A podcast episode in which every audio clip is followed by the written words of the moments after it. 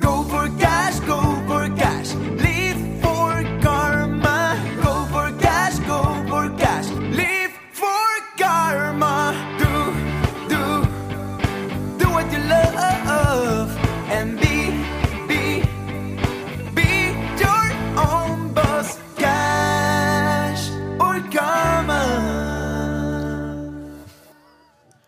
Hallo und herzlich willkommen zu deinem Lieblingspodcast Cash oder Karma mit Martin Steinbach. und Katrin Felicitas Czorny. Hallo, schön, dass du wieder dabei bist an diesem zauberhaften, leicht bewölkten Donnerstag. Bei uns ist Montag. Nee, Quatsch, bei uns ist Dienstag, ne? Aber die Folge kommt an dem Donnerstag raus, wie grundsätzlich immer. Welcher Tag auch sein mag, welcher Tag auch sein mag, für dich als Unternehmerin ist es wichtig, an deine Marke zu denken. Und wir möchten dich heute mal daran teilhaben lassen, an den, er- ich wollte jetzt gerade sagen, Erfahrungen und Erfolgen, stimmt gar nicht, sondern an den Misserfolgen, die wir so im Laufe unserer letzten Jahre beobachtet haben, was bei einer Marke alles so schief laufen kann. Und wir haben da so ein paar Sachen raus, rausgesucht, äh, wo wir echt denken, ja, die sind so oft aufgetreten und so einfach zu vermeiden. An denen möchten wir dich jetzt einfach mal teilhaben lassen. Und Misserfolge, die wir selber auch schon mal erlebt haben. Natürlich, die sind da mit drin. Wir geben es auch an die, derjenigen Stelle auch dann wirklich zu, was es war, aber Ja, das ist ganz wichtig auch einfach mal für dich zu wissen, glaub uns, es geht allen so. Wir machen alle grundsätzlich immer irgendwie die gleichen Fehler. Und deswegen ist auch eine starke Community so wahnsinnig wichtig und auch der Austausch mit Gleichgesinnten, mit Menschen, die ähnlich ticken und Menschen, die sich eben auch zum Beispiel selbstständig machen möchten.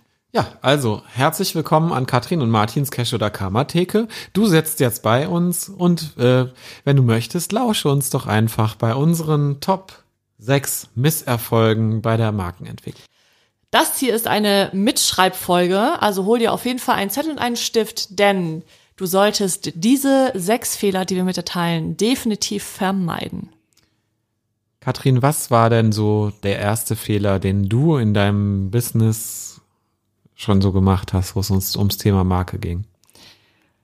Ja, ich bin vor Jahren hoch erhobenen Hauptes, ohne Plan, zu einer Aber mit viel Stolz. mit viel Stolz, natürlich klar. Und mit dem Gedanken, oh mein Gott, das ist mega der geile Shit, bin ich natürlich direkt zu einer Webdesignerin gerannt, habe ihr ganz viel Kohle auf den Tisch geschmissen, habe gesagt, weißt du was, mach mir mal die geilste Website, die geht. Und sie so, ähm, okay, was soll denn da drauf? Wie viel Geld hast du dir denn auf den Tisch geknallt? Weißt du es noch? Ich glaube, es waren knapp 2000 Euro oder sowas. Vor zehn Jahren? Stolzes Sümmchen? Ja, nee, es war nicht vor zehn Jahren, es war, glaube ich, vor sieben? Na, wie auch immer. Und was Wie ist dann auch immer. passiert? Also sie hat dich gefragt, was da überhaupt drauf soll und du so? Äh, kein Plan, ich dachte, das machst du alles. Wirklich, tatsächlich, so war das. Dann kam sie natürlich direkt mit unangenehmen Fragen um die Ecke. Was soll eigentlich auf die Website drauf? Was ist denn der Nutzen der Website? Was soll kommuniziert werden? Welche Bilder sollen mit drauf? Wie soll meine Bildsprache aussehen? Habe ich schon ein Logo? An Habe ich schon geht Farben? denn diese Webseite überhaupt? Genau. Wer soll sich darauf interess äh, wer soll sich dafür interessieren? Wer soll denn draufklicken? Was soll danach passieren? Eine Million Fragen, was natürlich eine sehr gute Webdesignerin auch in dem Sinn natürlich ausmacht. Klar, ich war völlig überfordert, weil ich mir überhaupt vorher gar keinen Plan gemacht hatte. Ich dachte nämlich nur, um ein Business zu starten, um eine wirklich starke Marke zu kreieren, brauche ich jetzt sofort eine Website. Was für ein Bullshit. Ja, und genau diese Fragen, die sie dir gestellt hat, die stellen wir auch in der Markenentwicklung. Ja.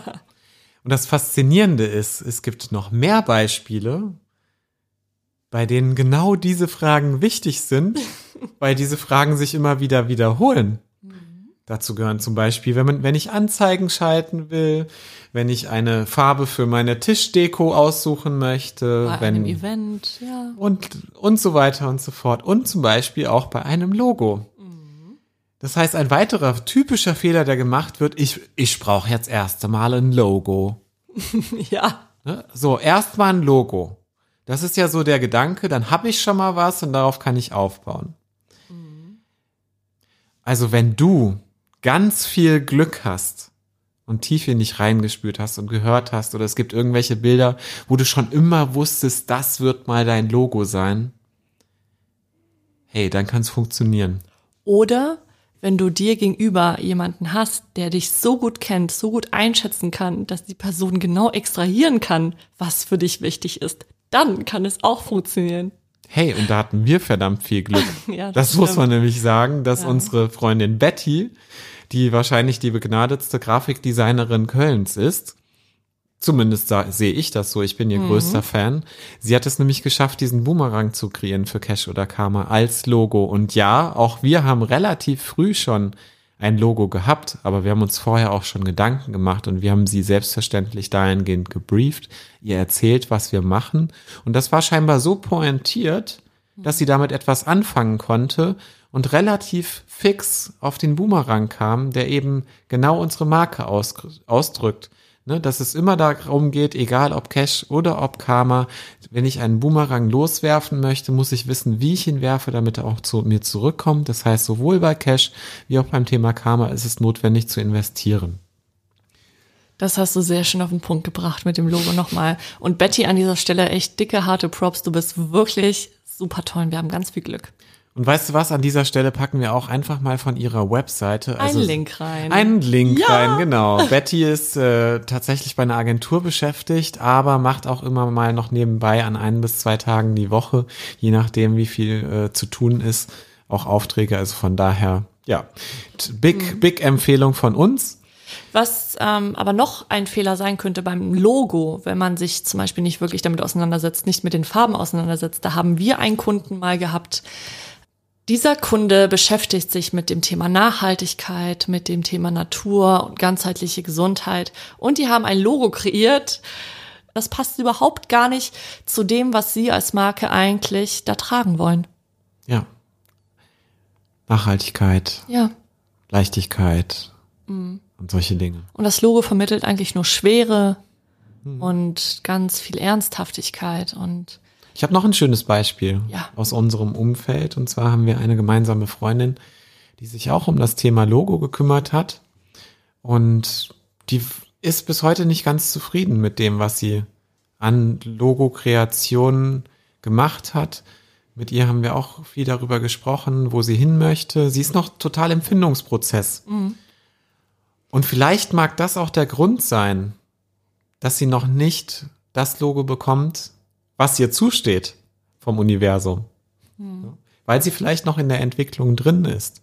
Und vielleicht liegt es auch daran, dass sie gar nicht genau den jeweiligen Designer, die Designerin irgendwie briefen kann und genau auf den Punkt bringen kann, was ist denn tatsächlich ihr Angebot an dieser Stelle? In welche Richtung soll es gehen? Vielleicht darf es da noch einen gewissen Schärfungsprozess geben. Auch das kann passieren. Lass dich davon nicht entmutigen, aber was definitiv nicht so ganz empfehlenswert ist, überhaupt Zeit und Geld damit ähm, zu beschäftigen, jetzt sofort zum Start deines Business oder was auch immer, jetzt erstmal ein Logo zu kreieren. Der umgekehrte Weg ist eigentlich der bessere. Lebe damit, kein Logo zu haben und schärfe erstmal dein Angebot. Und da kommen wir auch schon zu Fehler Nummer drei. Du kreierst ein Produkt, welches einfach niemand haben möchte. Ja, das Wie kann auch oft- passieren. Ja. Wie oft haben wir das schon erlebt, dass Leute mit den tollsten Ideen um die Ecke kommen, ein Produkt kreieren, das überhaupt nicht dem entspricht, was die Menschen da draußen eigentlich haben wollen? Ja. Hast du denn die Leute schon mal gefragt, was sie eigentlich wollen von dir, von deinem Produkt, von deiner Leistung, von deiner Marke? Mit wie vielen Wunschkunden hast du bereits ein Interview darüber geführt, was für sie das tatsächliche Problem ist, was dahinter steckt und diese Dinge? Mit wie vielen Kunden arbeitest du schon so, um genau ein spezifisches Problem oder zwei zu lösen? Denn nur weil du für dich ein Produkt kreierst, das für dich total sinnvoll ist, dass, dass du irgendwie spüren kannst und welches äh, dir auch das Leben erleichtert, heißt es noch lange nicht, dass das auch deinem Gegenüber genau das Gleiche bringt, was es dir bringt. Oder vielleicht ist der, das Gegenüber gar nicht derjenige, der dafür relevant ist. Das heißt, es ist die falsche Zielgruppe. Es sind die falschen Kunden, mit denen du bis heute sprichst. Das heißt nicht, wenn du 700 Kunden hast, mit denen du regelmäßig zusammenarbeitest, dass das unbedingt alles deine Wunschkunden sein müssen. Vielleicht sind es gar nicht die Kunden, mit denen du zusammenarbeiten willst. Und auch dann geht es darum, in der Marke mal zu schauen, und wir haben ja bereits in der letzten Folge dazu gesprochen, eine starke Marke macht auch immer innen drin ein starkes Mindset aus oder innen steckt das Mindset, außen die Marke. Das heißt, hinterfrage dich mal, willst du überhaupt mit den Kunden, mit denen du bisher zusammenarbeitest, weiter zusammenarbeiten? Das heißt, frage dich doch einmal, ob du mit den Kunden, mit denen du heute zusammenarbeitest, auch in Zukunft zusammenarbeiten möchtest oder vielleicht gibt es andere Wunschkunden. Ja, und dann kommen wir auch zu Fehler Nummer vier.